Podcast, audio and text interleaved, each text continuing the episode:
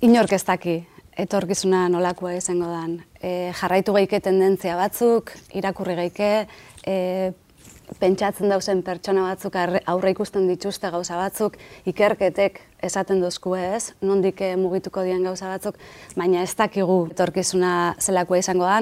Orduan, e, kolaborategiaren helburua da ikaslei ero iritarrei orokorrean laguntzea e, gizarte digital horretarako prestatzen.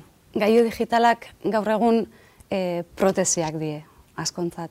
E, txetik urten, mobiakin. E, eskolara joan, e, portatila dana alakoa. Eta behar ditugu arnazgune batzuk, dispositibo gabe, beste gauza batzun inguruan, hitz egiteko, pentsatzeko, beste patxada bat hartzeko, e, azkenean abiadura, ez, e, bebai sortzen daue horrelako dispositiboek.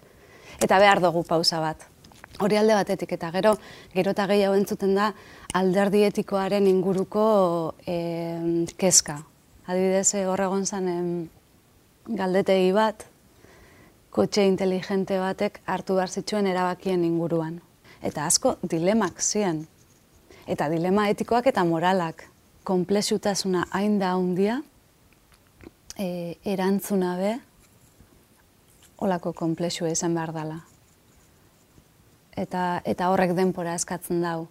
Eta gizarteak daukan abiadurak askotan ez dozku izten e, komplexutasun horrei bihar da moruan e, erantzuten. Eta, eta helburua e, digitalizazioa izan da digitalizazio osasuntxu bat. Eta digitalizazio jasangarri bat. Eta horra ekarpena hezkuntzatik egin alda.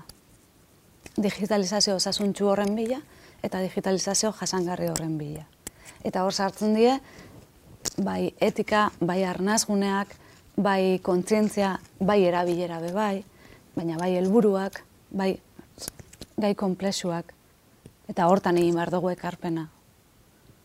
Horra heldu nahi badugu, eta gizarte digital osasuntxu eta jasangarri bat eukin nahi baldin badugu, nola eragingo dugu hezkuntzatik.